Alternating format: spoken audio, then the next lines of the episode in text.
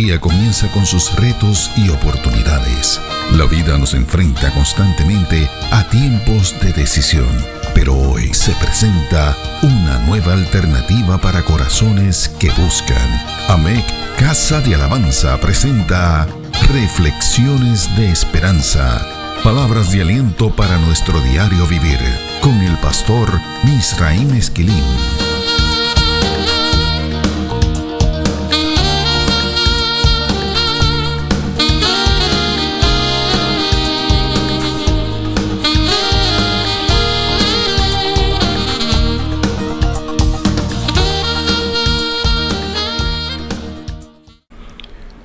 Recibe bendiciones del Señor. La carta del apóstol Pablo a la iglesia que estaba localizada en la ciudad de Éfeso nos ha insertado en el análisis del poder de Dios. El análisis de la primera oración que Pablo nos regala en esta carta nos ha permitido ver que el apóstol pide a Dios que esa iglesia pudiera recibir revelación divina para entender, para conocer ese poder. Su oración específica, conocer el poder que levantó a Cristo de entre los muertos. Es muy interesante el dato de que la composición gramatical de esta carta nos permite concluir que la petición que Pablo hace es para el presente. Esto es, no es para que la iglesia pudiera conocer ese poder en el futuro escatológico que nos aguarda. La oración paulina implica que la iglesia necesitaba recibir esa revelación en el escenario que ella estaba viviendo. Es un secreto a voces que la iglesia de la posmodernidad necesita recibir esa revelación hoy. El capítulo 1 de esa carta dice que el mismo poder que levantó a Jesús de entre los muertos está disponible para nosotros hoy. Nuestras vidas pueden y deben ser impactadas por ese poder. Cristo venció, ganó la batalla contra el pecado, contra la muerte, contra Satanás y contra el mundo. Nosotros somos los recipientes de los beneficios directos e indirectos de esa victoria. Por lo tanto, los creyentes en Cristo como Señor y Salvador no enfrentamos la vida para conquistar o ganar esas batallas. Nosotros hemos sido llamados a operar desde esos escenarios de victoria. Esta es una de las razones por las que Pablo destaca en esta carta que la iglesia debe operar desde esa victoria y desde el asiento que ella ocupa. Escuchemos cómo lo dice el verso 6 del capítulo 2 de la carta a los Efesios y juntamente con Él nos resucitó y asimismo nos hizo sentar en los lugares celestiales con Cristo Jesús. La iglesia del Señor no ha sido llamada a operar desde el poder político, el poder económico, el educativo ni el institucional. La iglesia no ha sido llamada a operar desde las sillas que ofrecen estos poderes. Es muy cierto que tenemos una gran responsabilidad con la justicia social aquí en la tierra, sin embargo, no es menos cierto que dejamos de ser relevantes y de ser capaces de cumplir con nuestra misión profética y bíblica cuando intentamos hacer esto desde otro asiento que no sea el del poder que resucitó a Cristo de entre los muertos. De hecho, la historia ha demostrado a la saciedad que la Iglesia ha fracasado en cada uno de los intentos que ha procurado desarrollar desde algún asiento diferente al descrito por el Señor en su palabra. Recordamos la inserción del Evangelio Social, finales del siglo XIX y principios del siglo XX, predicado por algunos teólogos entre los que encontramos a Washington Gladden, William Dwight Porter Bliss y a Walter Russienbush. Este último comenzaba la exposición de sus principios sociales lamentando la ausencia de la praxis en la enseñanza cristiana. La reinterpretación del mensaje del profeta Miqueas se convirtió en eje central de esa teología. Miqueas capítulo 6 y verso 8 dice, Oh hombre, Él te ha declarado lo que es bueno. ¿Y qué pide Jehová de ti? Solamente hacer justicia y amar misericordia y humillarte ante tu Dios. Este movimiento comenzó bien, pero poco a poco fue abandonando el asiento, la silla desde la que opera la iglesia, y terminó con unas interpretaciones bíblicas que se alejaron de la fe cristiana. Una de las críticas que se le ha hecho a este movimiento no es que su idealismo esté lejos del compromiso de justicia social que la Iglesia posee. La crítica más severa es que su énfasis terminaba reduciendo la teología a una rama de la sociología. No se puede ocultar que muchos de esos escritos, los del Evangelio Social, están plagados de frases denigrantes de los grupos católicos y judíos y que están acompañados de una visión victoriana de las mujeres. No obstante, tal y como dijo Richard Niebuhr, el escritor de una obra magna titulada Cristo y la cultura, él decía que la teología del Evangelio social predicado por Rauschenbusch y por sus compañeros no necesitaba la presencia de un Salvador. Un periodista de Wall Street llamado Joseph LeConte escribió una columna en mayo del 2007 en la que señalaba que ese movimiento se fue separando poco a poco de las enseñanzas bíblicas hasta el punto de no tener claridad en sus exposiciones acerca del pecado, del sacrificio de Cristo y de la redención. Richard Niebuhr decía más, decía que de sus análisis de esa teología se podía concluir que un Dios sin airarse ante el pecado de los seres humanos trajo a seres humanos sin pecado a un reino en el que no hay juicio a través de la administración de un Cristo sin una cruz. Según el Evangelio social, el problema del ser humano no es el pecado. El problema está en las estructuras sociales y las injusticias que éstas patrocinan. Desde estas perspectivas, la solución de nuestros problemas se encuentra en la transformación cultural y no en el Calvario. Para esta teología, la salvación social es más importante que la salvación individual. Uno de los errores más grandes de esa teología de principios del siglo XX fue creer que el poder de la persuasión era más importante que el poder de la predicación del mensaje del Evangelio de la Cruz. El movimiento comenzó a desaparecer cuando los inmigrantes a los que intentaban persuadir decidieron no prestarles atención. Lo que hemos planteado hasta aquí no cancela la responsabilidad que tenemos como iglesia de asistir al necesitado y de destacar que en Cristo Jesús no hay diferencias sociales, raciales, sexuales ni étnicas. Rick Warren ha apuntado que no se trata de escoger entre la restauración de la relación del ser humano con Dios y la restauración cultural. Ambas pueden y tienen que ser accedidas, pero con Cristo en el centro, bajo el poder de la resurrección de Jesucristo, nuestro Redentor y nuestro Señor. Repetimos que este movimiento comenzó bien, pero terminó mal.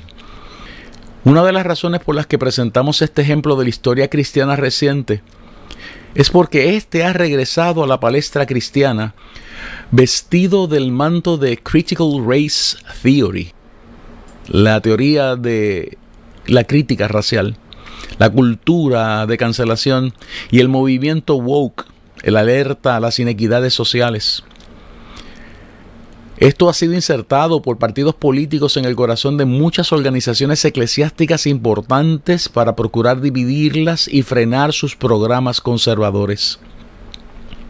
No podemos llamarnos engaño. La Iglesia del Señor es el último frente que queda en el planeta para defender la familia, a los niños y los valores centrales de la vida y de la humanidad. Fragmentar la Iglesia es una estrategia de incalculable valor para aquellos que no respetan aquellas cosas que la Biblia nos llama a respetar. Tampoco podemos obviar que la iglesia se hace vulnerable cuando decide defender estos frentes y desarrollar su tarea fuera del asiento celestial que predica el mensaje de la cruz, el de la resurrección y el del poder de Dios. La noticia más triste es que algunas de estas organizaciones han comenzado a dividirse. Un dato que lo hace aún más doloroso es que la Iglesia permitió que esos movimientos se insertaran en el seno de muchas de nuestras organizaciones. Les invitamos a ver una presentación audiovisual que ofrece detalles acerca de lo antes expuesto. By What Standard? Además, unas entrevistas con el Dr. Josh Buse, pastor de Praise Mill Baptist Church en Douglasville, Georgia, acerca de la necesidad de dejar a las iglesias bautistas del sur. Las direcciones electrónicas donde pueden encontrar ambas han sido incluidas como parte de la transcripción de esta reflexión. Repetimos que estas noticias son muy dolorosas, particularmente por lo mucho que la iglesia cristiana moderna le debe a los hermanos de esa hermosa organización eclesiástica. Ahora bien, ¿cómo pues debemos operar? ¿Cuál debe ser nuestra respuesta? La respuesta no puede ser político partidista. Nuestra respuesta no puede ser económica ni institucional. Nuestra respuesta no puede ser académica. El apóstol Pablo nos dice categóricamente que la única manera de operar como creyentes en Cristo y como iglesia del Señor es bajo el poder de la resurrección, desde la óptica celestial que se le ha concedido a la iglesia. Él, Pablo, utiliza una frase para describir este modo de operación. Citamos Efesios capítulo 1, verso 19 en la versión Reina Valera del 60, según la operación del poder de su fuerza. Repetimos, según la operación del poder de su fuerza. Insistimos en que el mensaje paulino es que ese poder está disponible para todos aquellos que creemos en Jesús como nuestro Señor y nuestro Salvador. Una iglesia que opera bajo ese poder reconoce que está sentada en los lugares celestiales y no admite transacciones con sus postulados de fe, con sus doctrinas ni con su mensaje. Pablo añade que ese poder no está disponible para exhibición, ni como un artículo de lujo. Pablo dice en esta misma carta, la carta a los Efesios, que ese poder está diseñado para que seamos investidos y vestidos por éste. Escuchemos cómo lo dice en el capítulo 6 y verso 10 de su carta a los Efesios. Por lo demás, hermanos míos, fortaleceos en el Señor y en el poder de su fuerza. La versión Dios habla hoy recoge ese verso de la siguiente manera. Y ahora, hermanos, busquen su fuerza en el Señor, en su poder irresistible. La nueva versión internacional dice lo siguiente. Por último, fortalezcanse con el gran poder del Señor. Palabra de Dios para todos dice, finalmente, confíen en el gran poder del Señor para fortalecerse. La nueva Biblia viva dice, por último, recuerden que su fortaleza debe venir del gran poder del Señor. Es muy interesante el hecho de que la primera ocasión en la que Pablo utiliza esta expresión es durante el primer ejercicio de oración que él levanta a favor de la iglesia en esa ciudad, la de Éfeso. Él la utiliza señalando que el poder que está disponible para el creyente es supereminentemente grande y que éste ha sido dispuesto para actuar en nosotros, citamos, según la operación del poder de su fuerza. Una de las traducciones anglosajonas lo recoge de la siguiente manera, King James Version, according to the working of his mighty power. Tenemos que detenernos a analizar el vocabulario que Pablo utiliza en estos dos versos, Efesios 1, verso 19 y Efesios capítulo 6, verso 10. Es la única manera que tenemos a la mano para poder entender el significado de estas expresiones. La primera de estas, la que encontramos en el verso 19 del capítulo 1 de la carta a los Efesios, posee tres conceptos que son extraordinarios. Estos son operación, en inglés traducido como working, poder, traducido en inglés como mighty, y el tercero, fuerza, que es traducido como power. Repetimos, operación, poder y fuerza. Los conceptos griegos traducidos aquí son los siguientes. Energía, kratos, eiskus. El primero, energía, es traducido como operación. El segundo, kratos, es traducido como poder. El tercero, ishkus, es traducido como fuerza. Creemos que todo este trabalenguas es mucho más fácil de entender si lo analizamos de atrás hacia adelante. Escuche esto bien. Dios tiene toda la fuerza. Todo el Ishkush le pertenece. Él no tiene que ir a ningún lugar para conseguirla o para ser más fuerte. Dios no tiene que ir a un gimnasio para ser fuerte. Dios no necesita de vitaminas ni de suplementos para ser fuerte. Dios posee toda la fortaleza. Es por esto que Dios es nuestra fortaleza. No se trata de que Él se limite a darnos fuerzas, Él es nuestra fortaleza. Salmo 18, los primeros dos versos, Salmo 22, verso 19, Salmo 27, verso 1, son solo algunos ejemplos bíblicos acerca de esta expresión. Además, Él es la fortaleza de su pueblo. Así lo dice el salmista en el Salmo 28, los versos 7 y 8. Esta es una de las razones detrás del cántico celestial que encontramos en el libro de Apocalipsis. Leemos en Apocalipsis capítulo 7 los versos 11 y 12 que dice lo siguiente.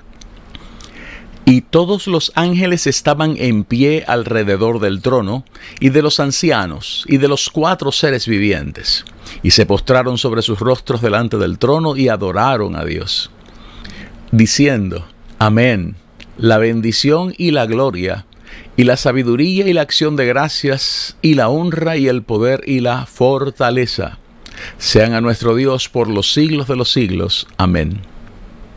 Pablo describe esa fuerza utilizando el concepto ishkush. Esa fuerza tiene que ser puesta en acción. De lo contrario, sería una fuerza pasiva. Esa fuerza puesta en acción se llama poder. La traducción del concepto griego kratos. Hay que entender que Dios es el Todopoderoso. Él es el Shaddai. Él es el Pantocrator, el Todopoderoso.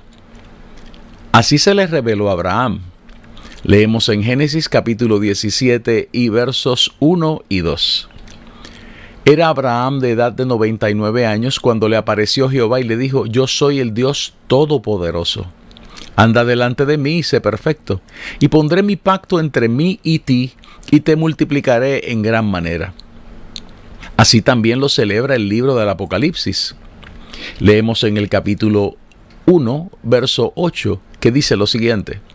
Yo soy el alfa y el omega, principio y fin, dice el Señor, el que es y que era y que ha de venir, el Todopoderoso. Así también lo encontramos en el capítulo 4 del libro de Apocalipsis en el verso 8. Y los cuatro seres vivientes tenían cada uno seis alas, y alrededor y por dentro estaban llenos de ojos y no cesaban día y noche de decir, Santo, Santo, Santo es el Señor Dios Todopoderoso, el que era, el que es y el que ha de venir. El poder puesto en acción se conoce como Kratos. Kratos. Ahora bien, la porción o la cantidad de ese poder en acción se llama operación. Y esa es la traducción del concepto energía. O sea que el concepto operación, energía, sirve para describir qué cantidad o cuantía del poder de Dios es el que está en acción. Dicho de otro modo, la resurrección de Jesucristo solo necesitó una porción del poder de Dios puesto en acción. Una porción, una energía, del poder de Dios, Ishkush, puesto en acción, Kratos. Esta es la explicación de la frase según la operación del poder de su fuerza. Veámoslo una vez más bajo el lente bíblico. Ishkus es el estado o la eficiencia simple de ese atributo de Dios que se llama fuerza, fortaleza. Poder, Kratos, es esa fuerza o eficiencia en acción. Y energía es el quantum de fuerza, el momentum o la velocidad con el que ese poder es aplicado. El apóstol Pablo pide en su oración que la iglesia pueda recibir revelación para aprender, para entender cómo vivir bajo ese poder. Repetimos, según la operación del poder de su fuerza.